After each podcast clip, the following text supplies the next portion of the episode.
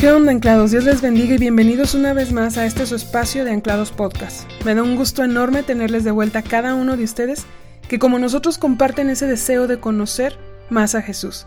Yo soy Berenice Lazalde y los voy a estar acompañando en este nuevo episodio número 11 de nuestra serie titulada Conociendo a Jesús. Bueno, para comenzar en el estudio de hoy, te invito a que abras tu Biblia o abras la app de tu Biblia en tu celular y me acompañes a leer Lucas 11 versículos 37 al 54. Yo estaré usando la nueva traducción viviente. Leamos. Cuando Jesús terminó de hablar, un fariseo lo invitó a comer con él, así que entró a la casa y se sentó a la mesa. Pero el fariseo se sorprendió al ver que Jesús no había cumplido con el rito de lavarse antes de comer. Resulta que ustedes los fariseos, les dijo el Señor, limpian el vaso y el plato por fuera, pero por dentro están ustedes llenos de codicia y de maldad. Necios. ¿Acaso el que hizo lo de afuera no hizo también lo de adentro? Den más bien a los pobres de lo que está dentro y así todo quedará limpio para ustedes. Hay de ustedes, fariseos, que dan la décima parte de la menta, de la ruda y de toda la clase de legumbres, pero descuidan la justicia y el amor de Dios. Debían haber practicado esto sin dejar de hacer aquello. Hay de ustedes, fariseos, que mueren por los primeros puestos en las sinagogas y los saludos en las plazas. Hay de ustedes que son como tumbas sin lápidas sobre las que anda la gente sin darse cuenta. Uno de los expertos en la ley le respondió, Maestro, al hablar así nos insultas también a nosotros. Contestó Jesús, hay de ustedes también expertos en la ley, abruman a los demás con cargas que apenas puedan soportar, pero ustedes mismos no levantan ni un dedo para ayudarlos. Hay de ustedes que construyen monumentos para los profetas, a quienes los antepasados de ustedes mataron. En realidad, aprueban lo que hicieron sus antepasados. Ellos mataron a los profetas y ustedes les construyen sepulcros.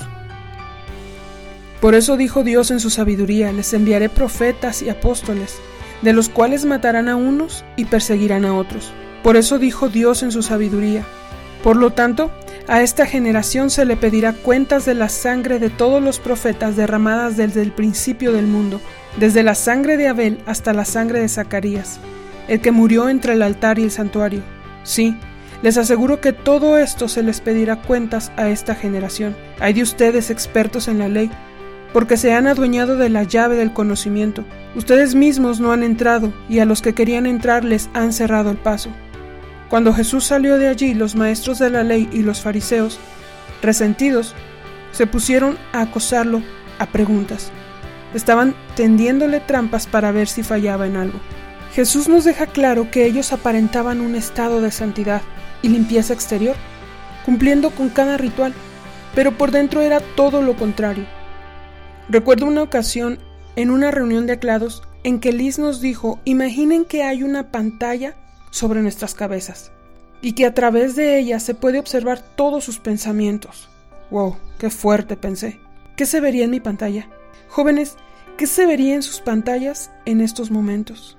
¿Qué se vería en la pantalla de aquellos fariseos? En episodios anteriores vimos que Jesús ve los pensamientos. Él no necesitaba una pantalla para ver que a pesar de sus apariencias, los fariseos albergaban pensamientos de maldad. Todo en los fariseos era hipocresía. Estaban preocupados por lo externo y descuidaban aquello que era más importante para Jesús, el corazón. Por ejemplo, en el versículo 42, Jesús no decía que era malo diezmar, pero si este acto no estaba acompañado de amor y la justicia de Dios, en realidad estaba vacío. Si esto lo hacían solo para aparentar y no estaba acompañado de una sincera búsqueda por agradar a Dios con sus obras y no a los hombres, entonces todo era hipocresía. Al igual, pone en evidencia que ellos dentro de su hipocresía también buscaban el mejor lugar en la sinagoga. Aún en la actualidad en la iglesia hay jóvenes que dicen, oh, mira, ahí va el hermanito o la hermanita que me gusta. Voy a tomar el lugar de hasta el frente para que me vea. O ahí va mi líder, que vea que estoy orando. Que saludo a mis hermanos en la iglesia, etc. No, chicos. Todos esos actos realizados por las razones equivocadas son hipocresía. Porque cuando tu corazón ama a Dios, ese amor te guiará a amar a otros, a dar a otros, a buscar de Él de la manera sincera y desinteresada y esa debe ser la verdadera motivación de un cristiano. Así como los fariseos fueron confrontados, así hoy nos confronta Jesús. Jesús fue claro y es claro ahora. El dar nuestro diezmo no nos convierte en cristianos, pero cuando esto es acompañado de un deseo de agradar a Dios, cuando amamos a otros y damos voluntaria y sinceramente a aquellos que lo necesitan,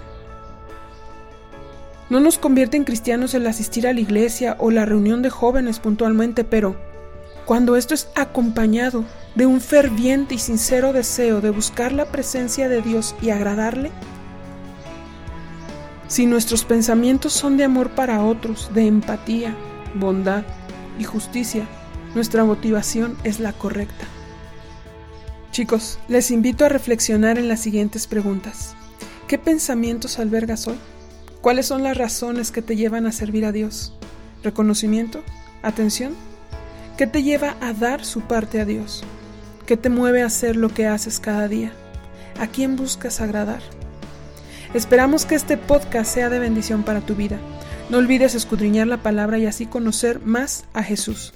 Te esperamos en el próximo episodio, lunes y miércoles a las 5 de la tarde, buscando en podcast.anclados.org o como jóvenes anclados en Spotify y iTunes. Dios te bendiga.